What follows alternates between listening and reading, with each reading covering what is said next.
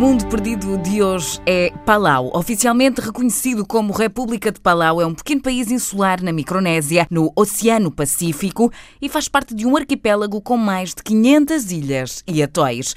Os primeiros habitantes de Palau, provavelmente da Indonésia, estabeleceram-se nestas ilhas há pelo menos 3 mil anos. As ilhas foram visitadas pelos europeus no século XVIII e tornaram-se parte do Império Espanhol na Ásia e Oceania em 1885. A nossa guia de hoje chama-se Ana Raquel Silva e antes de conhecermos o nosso mundo perdido, conhecemos a nossa guia. Trabalho em Londres há oito anos, numa consultora, sou gestora de projetos. Eu uh, saí de Portugal, mal acabei o curso e fiz novo contacto e como consultora tenho que viajar a trabalho. E achei que era giro juntar uh, uma viagem de trabalho com um bocadinho de lazer, para não ter só cinzento e trabalho, trabalho, trabalho.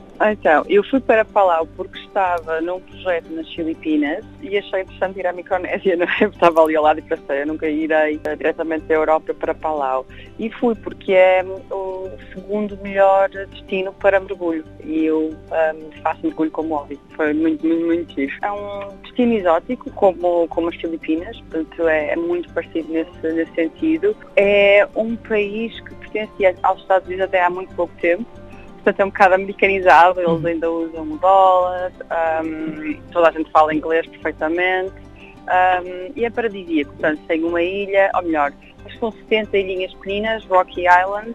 Um, e pronto, se quiser relaxar também consegue. E pronto, a comida é boa, as pessoas são simpáticas, um, não é extremamente caro também, portanto é, é um destino simpático se quiser relaxar. É americano, não é? Ou é, uhum. é ex-americano, tem muito hambúrguer e coisa do género. uh, o que eu me diverti imenso foi com as, as, frutas, tem, tem imensas frutas diferentes, de, diferentes, não muito diferentes, mas os sabores são, são, são melhores um, desde goiabas, melancias, ananás, tem assim uma série de coisas interessantes para comer. Relativamente, lá está, hoje em dia com a globalização tem acesso a, a todas essas coisas facilmente. Um, aquilo que, que, eu diria que é, que é diferente será mais um, os sabores por si, porque são mais intensos, porque lá está, essas frutas crescem todas lá e então é mais interessante. E obviamente também tem imenso peixe e, e marisco, uh, também relativamente parecido a Portugal, uh, mas está tudo muito fresco e tudo muito do dia.